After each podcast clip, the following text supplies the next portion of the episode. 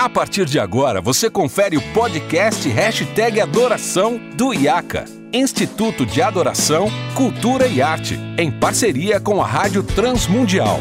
Apresentação, Renato Marinoni.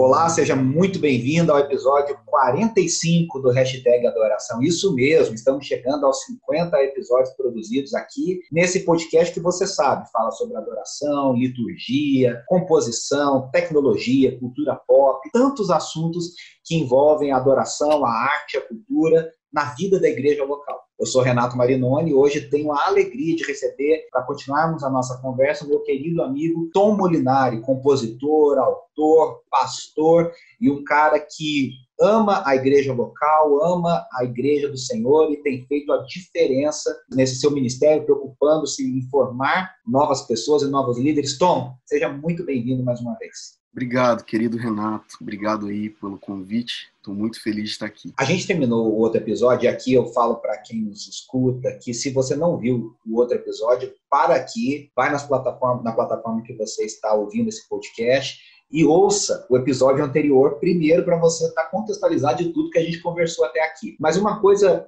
a gente terminou o episódio, Tom, falando sobre o número de versões talvez excessivo no nosso mercado, nas nossas igrejas. E aí eu quero te dar, eu quero te ouvir, eu quero te dar um dado. A CCLI, a empresa que faz direitos autorais no mundo e no Brasil, sempre tiveram uma atuação muito tumultuada, porque as igrejas brasileiras são muito difíceis de entender qual é o trabalho da CCLI. Um abraço para meu querido amigo Daniel Freitas, que dirigiu esse trabalho muito tempo, e o Jeff. Quando a CCLI surgiu nos Estados Unidos, eles fizeram uma lista das 25 canções mais tocadas. E essa lista ficou famosa. As 25, depois as 50. As canções mais tocadas nas igrejas dos Estados Unidos. Não eram nas rádios, eram nas igrejas. E lá esse ranking é muito extenso, muito confiável. Em 97, a, a canção mais tocada nos Estados Unidos era aquela Lord, I Lift Your Name on High, da Vineyard. A média das canções, ou seja, do ano que ela foi composta até 1997, somando as 25 e dividindo por 25, dava 17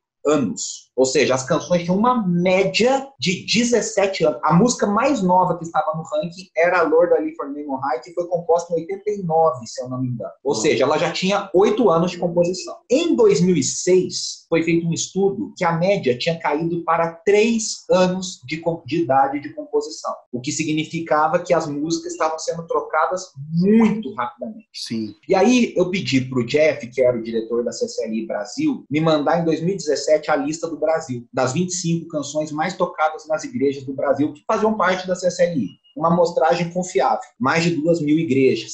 E aí, para minha surpresa, das 25 canções, Tom, 23 eram versões. Meu Nós tínhamos duas compostas no Brasil, que era Faz Chover, do Fernandinho, e Deus de Promessas do Trazendo a Arca barra Toque no Altar, ainda Toque no Altar. Todas as outras, todas as outras eram versões da Bethel, da Hilson e do Jesus Culture. O que, que isso te diz? Olha, isso me diz que a gente exagerou, assim, passou muito do ponto. E a minha indignação aqui, meu ponto de reflexão aqui, Renato, é o seguinte: não é que é proibido regravar é, versão. Porque eu, se eu falo que é que é proibido, eu acho que é, deveria ser proibido fazer versão. Eu estou falando que da mesma forma que é proibido de lá para cá, proibido daqui para lá. Ou seja, é. se alguém quiser fazer minha versão de uma música minha, como tem tem gente me procurando para fazer, eu não aceitaria. Então o conceito da versão é maravilhoso. Você imagina se você ouve sua música em espanhol, inglês, italiano. Que lindo que é isso, né? Porque isso fala de uma é, de uma exportação daquilo que está sendo gerado é, dentro de você. Porém, meu ponto de reflexão é, cara, se a gente é um país responsável pelo que está para acontecer com relação a profecias, com relação a tudo aquilo que a gente está percebendo, os gringos vindo aqui falando para nós, Brasil, Deus está falando que vocês vão se levantar como uma nação gloriosa, é incoerente continuarmos fazendo versões. Isso a gente e escuta eu... desde o início dos anos 2000, né, Tom? Desde eu escutei Bob Fitts falando isso, Paul Wilbur falando isso, Ron Kenoli falando isso, Sim. lá em BH eu escutei Kent Henry falando isso no Congresso de do Trono, Cindy Jacobs falando isso, e, e o Descendo também vem muito nessa, nessa pegada, né, nessa visão. muito, só que você percebe o decente, se você pegar só um estádio, vai, Morumbi, onde eu tava, eu tava lá presencialmente, lá no meio do público. Se você pegar playlist das 12 horas, cara, eu não sei quantas versões tinham lá. Muitas, mas muitas, mas muitas, muitas, muitas. E aí preocupa, brother, porque onde estão as nossas? Onde está aquilo que é produzido na nossa terra? Então, eu, como líder de adoração aqui, e que, como eu disse no episódio anterior, nunca precisei, graças a Deus, de, de traduzir canções, eu sempre compus as minhas e meus discos, meus projetos têm sempre as minhas composições. Tenho até um pouco de dificuldade ainda, confesso, de fazer parcerias de composição. Tenho muita dificuldade porque eu sou um cara que eu sou do secreto, meu violão tá ali, eu acordo, pego meu violão, vou adorar Jesus, então nasce muita coisa. Tem um processo momento. muito pessoal. Tem.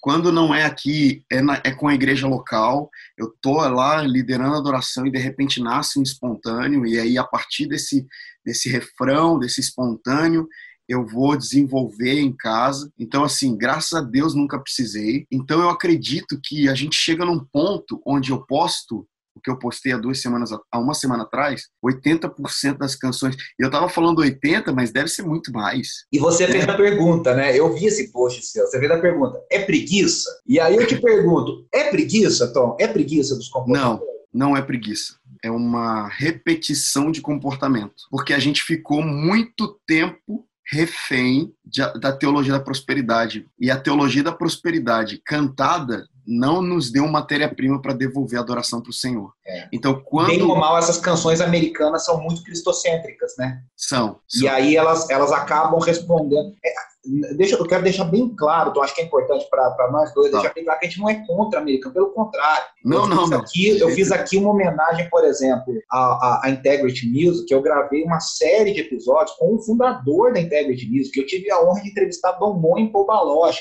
Quer dizer, a gente ama essas pessoas, Sim. mas o problema é isso tirar a nossa identidade, interromper algo, é o que você falou, não incentivar a produção de novas coisas, né, Tom? Sim, e, e não é com eles, eles estão fora dessa equação, sabe? O problema aqui não envolve eles. É nosso, né? É nosso, é só nosso, é, é de mim para mim, é de mim para a igreja brasileira, sabe? Então, assim, quando a gente repete um comportamento, Deus invalida isso. Na palavra de Deus, no, no, na antiga aliança, na nova aliança, religiosidade é isso. É você pegar um evento sobrenatural, algo que carrega a vida e repetir, repetir, repetir até que morra, sabe? E é só então, o ritual é, vazio, né? Exatamente. Então é Paulo falando aos Coríntios, a segunda carta. Cara, até hoje, quando vocês vão ler a lei de Moisés, vocês põem o véu sobre a cabeça e o problema é que o véu não está na sol na cabeça, está no coração. Ou seja, já petrificou, já embotou os sentidos. Então é isso que a gente está falando. Cara, é exatamente isso. Se eu pudesse exemplificar com uma base bíblica, é isso. Nossos sentidos embotaram. Nós não temos mais ouvidos para ouvir. Nós não temos mais olhos para ver. Sabe por quê? Porque nós estamos repetindo, repetindo, sem vida, o que foi gerado em vida por alguém. Então você mata o processo da vida. Eu costumo dizer que uma revelação, uma, um insight que Deus dá para você é como a luz de uma lanterna. Ela tá forte aqui, mas ela vai se enfraquecendo até que perde completamente o, a, a, força da luz, a intensidade da luz. Ou seja, se eu canto, se eu escrevo uma canção e no teu domingo lá na tua, na tua igreja você canta a minha canção, você já enfraqueceu um pouquinho a intensidade da revelação, porque Deus não deu para você, e se alguém ouve você cantar o que Deus me deu e reproduz, já enfraquece, enfraquece até que acaba, até que não perde completamente a vida. Fora que, deixa eu trazer um outro ponto aqui, o que eu costumo chamar de, ah, só abrindo um parênteses. Eu fiquei muito feliz que no meu post o Guilherme Kerr colou lá e comentou, o Ademar de Campos colou lá e comentou. Você pode ouvir, ver lá os comentários, eu fixei os dois. Porque embaixo, nos comentários, porque eu não queria levantar só uma crítica, eu queria construir algo. Ah. E o que, que eu fiz? Eu coloquei embaixo, assim, ó, compositores que eu admiro absurdamente dois pontos. E fui colocando vários que eu lembrava. E desde a época da adoração comunitária com Guilherme Kerr, com Ademar Campos, com Azaf Borba, eu costumo chamar aquela, aquela fase de adoração comunitária. É, desde aquela época, é, eu fui nomeando cronologicamente os compositores que vêm é, me edificando de alguma maneira. Até aqueles que não são tão conhecidos mais. Marcos Góes, Carlinhos Félix, sabe? Cara, aí no Rio, são, são, Marcos Góes foi uma influência incrível. Meu Cláudio Deus. Claro. Cláudio Claro, é. eu coloquei Cláudio Claro também. Ô, ô Tom, então... é porque é assim, impressionante, né? Quando, eu, eu já eu componho, já mas não, não considero a minha principal atividade, né? Sim. Mas quando a gente está perto de compositores, e aí eu acho, cara, é um negócio muito maluco, né? Então, assim, você falou do Guilherme Kerr, assim, o Guilherme Kerr, para mim, é o maior do Brasil. Eu acho, inclusive, com todo respeito, eu acho o Gui maior do que o Sérgio Pimenta, no sentido. O Pimenta. É porque a, a comparação fica um pouco injusta, porque o Pimenta morreu tragicamente. Sérgio Pimenta, cara, maravilhoso, incrível, mas o, o, o Guilherme conseguiu construir uma caminhada com mais tempo, com mais gente, trazendo mais gente, agregando mais gente, que eu acho incrível e acho a obra do Gui uma coisa maravilhosa. Mas assim, você pega o Jorge Camargo, com quem eu tenho o privilégio de conviver. Cara, o Jorge compondo é um negócio absurdo. Assim, na oficina de composição dele é um negócio inacreditável. Ele fala para a pessoa: ah, me dá um tema, coloca a palavra aqui, vai fazendo. E de repente ele já tem uma melodia, ele já tem um negócio, ele já, ele já encaixa. É, eu, quando a Ana Paula, várias vezes, a gente compondo os musicais lá do CTMDT, eu me lembro de uma vez que faltava a música do Peniel, da, de Jacó. E aí ela baixou a cabeça assim, quando ela levantou, deu 10 segundos. Ela levantou, ela levantou com o começo da música inteiro, composto, assim, um negócio. Eu, eu morei dois anos com Israel Salazar, dividindo casa. O Israel compunha brincando, assim, para. Né? Eu imagino o Azaf, o, Ade, o Azaf fala que todos os dias ele compõe uma música no tempo devocional dele, até sim, hoje. Sim, né? Sim. Então, assim, eu estou falando de gente com quem eu tive o privilégio de conviver caminhar, e, e acho que pra, é um negócio muito maluco isso, né? É uma coisa muito genuína, né, Tom? É, e assim, tão especial quanto compor é compor a música do tempo. Um dos meus capítulos do Tesouro dos Atentos, o tempo da música e a música do tempo. Então eu faço um paradoxo entre quanto tempo uma canção dura e aí, claro, eu brinco com essa reflexão, mas também você precisa discernir a música do tempo, ou seja, traduzir o que Deus está falando agora, Deus está fazendo agora. De verdade, se a gente olha para trás, a história recente do, da adoração brasileira, nós vamos perceber esse período da adoração que eu costumo brincar e dizer adoração comunitária, né? Que tinha os, os vencedores, que tinha Asaf, Ademar, Bené Gomes, Coinonia, enfim, se você observa, você vai perceber o que Deus está fazendo por trás. Você vai perceber que não tinha um compositor do lugar secreto aqui cantando da sua alma apenas, mas era da comunidade para a comunidade. É por isso que tinha tanto nós, as canções são plurais, as canções eram reflexo. Eu estava conversando com o Azaf essa semana sobre isso. Falando com quem, desculpa? Com o Azaf, numa live. Eu fiz uma live com ele, inclusive está salvo no meu Instagram. A gente conversou sobre isso. Ele dizia: nossas composições eram plurais, todos tinham acesso. Não, os então... primeiros discos do Azaf, você quase não escuta a voz dele. É, é, é, é aquele som da igreja. É, é, tanto, Tom, que eu falo sempre assim, né, para o pessoal que nos ouve, eu sempre falo líder de louvor, líder de louvor, a primeira do Brasil, do, do, da concepção que hoje nós temos de worship leader, que veio da Endeavor e tal, foi a Sônia Hernandes. É, já é. em 96. E depois, no pacote Eu Canto, Eu Ministro, Eu Componho, a Ana Paula Valadão em 98. Sim. Ah, mas o Azaf e o Ademar desde os anos 70. O Azaf gravou em 78, 79. Eles não eram líderes de louvor nessa concepção que a gente tem. Eles dirigiam, eles compunham, mas era uma coisa era comunitária, aquele som comunitário, era aquele blocão de gente cantando e ministrando e, e, e adorando a Deus junto. isso, isso é fabuloso. E assim, é, é, é muito impactante a gente analisar isso, né? É, e para mim, isso é congregacional de fato. Congregacional não é fácil, não é, não é pobre, é que, aquele que congrega. Canção congregacional é reunir todo mundo ao redor de uma mensagem, de uma ênfase, principalmente de uma pessoa que é Cristo. É. Então eu acho que analisando a adoração comunitária, depois a adoração extravagante, que genuinamente Deus estava fazendo algo lá, e o Cirilo, David, Casas de Davi, todos esses irmãos conseguiram traduzir o que Deus estava fazendo na nação naquele tempo. Então você precisa entender o seguinte, que agora nós precisamos entender o que Deus está fazendo na nossa nação porque nós perdemos a referência do que Deus está fazendo na nossa nação. Por quê? É sempre aquele equilíbrio, né? Eu canto a história para lembrar o que Deus fez, mas eu canto agora para lembrar, para mostrar o que Deus está fazendo, né? Testemunhar o que Deus está fazendo, exatamente. Então, para mim, eu componho baseado no entendimento e no princípio. O que Deus está fazendo em mim, eu não posso negligenciar. O que Deus está fazendo na minha igreja local, não posso negligenciar também. Porque minhas canções, graças a Deus, cara, de verdade eu tenho, eu tenho percebido um movimento muito genuíno das minhas canções serem parte da nossa igreja. De verdade, as canções que eu vou gravar no próximo disco, que já está quase tudo pronto, vai ser ao vivo, é, elas são hinos para nossa comunidade local. Então faz sentido dentro de mim, faz sentido para minha comunidade e por isso vai fazer sentido pro Brasil.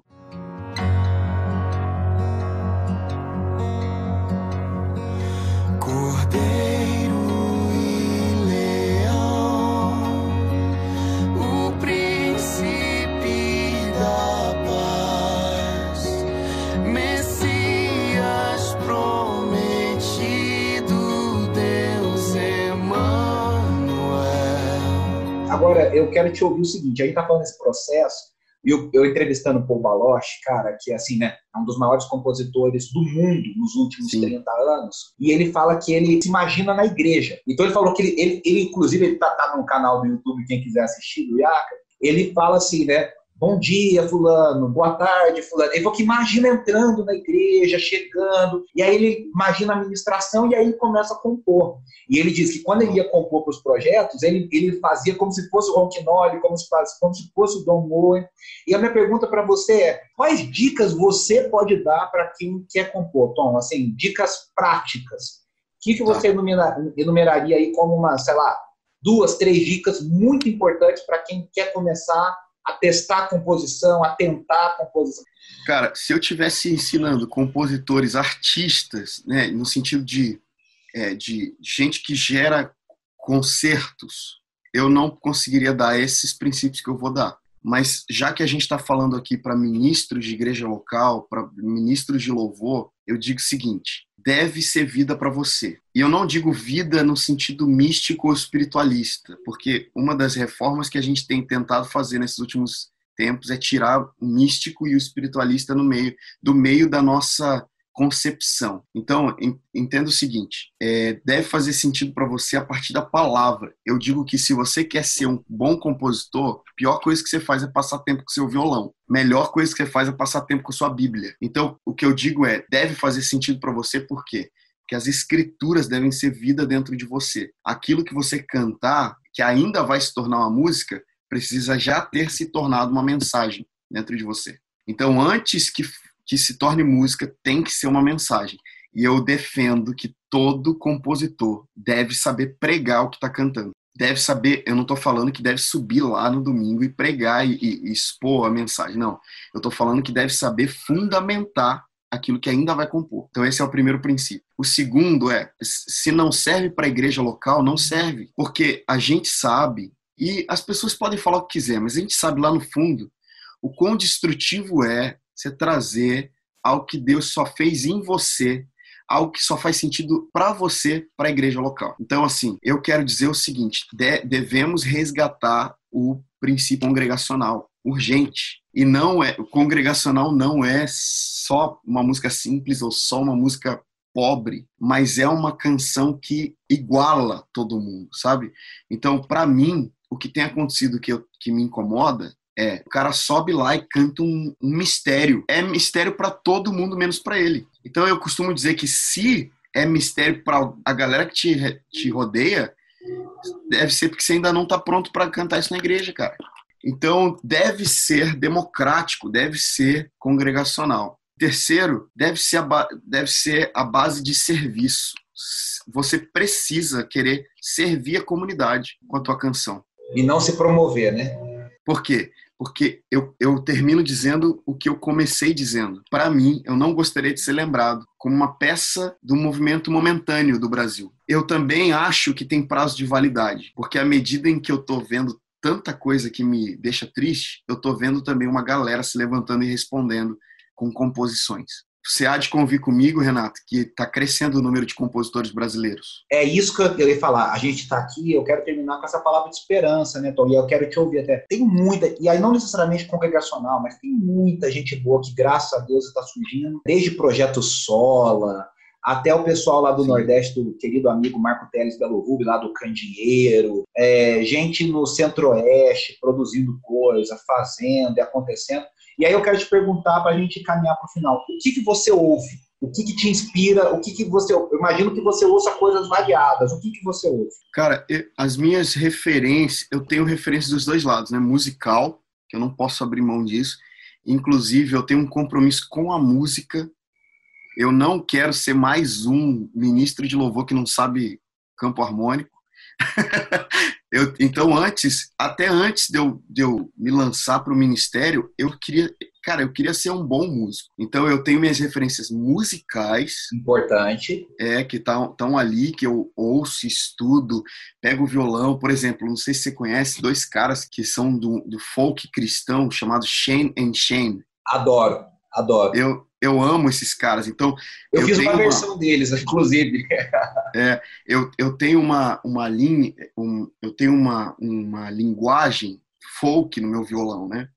Então eu gosto de pegar os discos deles e colocar no ouvido e, e tocar em cima, né? Também tem alguns seculares, mas quando eu vou para o meu lugar secreto, ou então quando eu vou querer ser inspirado por líderes de adoração, tem alguns ministros que me cativam, assim, que eu acredito que eu, eu tô atrás de, de líderes de adoração. Eu acho que a gente tem muito adorador que grava disco, mas a gente tem pouco líder de adoração que faz projetos. Eu acho que o líder de adoração tá escasso no nosso meio. Gente que lidera o povo mesmo.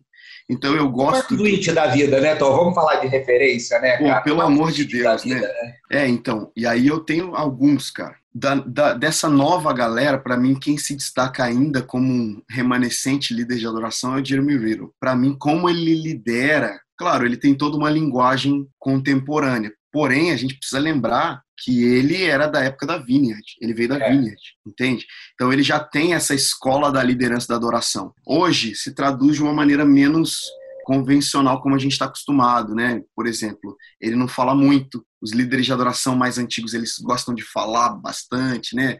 Animar a galera. Ele já não anima muito, mas ele é lidera como quase ninguém. Então tem tem outros caras também que eu precisaria fazer um esforcinho de lembrar aqui, mas eu tenho algumas playlists assim de de líderes de adoração. Eu tenho uma banda, para mim, é, é uma das minhas bandas favoritas de adoração, chama United Pursuit. Esses caras traduzem com muita musicalidade e essência aquilo que é a, a vida no secreto e a contemplação a Cristo. Porque eu sou um cara que eu só canto sobre Jesus, mano. Eu já tentei compor sobre o Espírito Santo, eu já tentei compor sobre desenvolvimentos secundários, né, que não são a pessoa de Deus por exemplo, o, o que Deus, a glória de Deus. É, eu já tentei, mas não consigo. Eu sou um cara cristocêntrico mesmo, até na, nas minhas pregações, nas minhas, é, nos meus desenvolvimentos de raciocínio, eu sempre dou um jeito de apontar para Jesus. Então eu gosto de líderes de adoração que cantam sobre Jesus. O cara que para mim não é um líder de adoração no que no que a gente está acostumado, mas é um cara que me inspira muito é o Jason Upton. É um cara que liderando aquele um, um set de adoração, é um cara incrível. Agora, brasileiros, Ademar, Azaf, Davi Silva é um baita de um líder de adoração, na minha opinião. Lidera como quase ninguém no Brasil.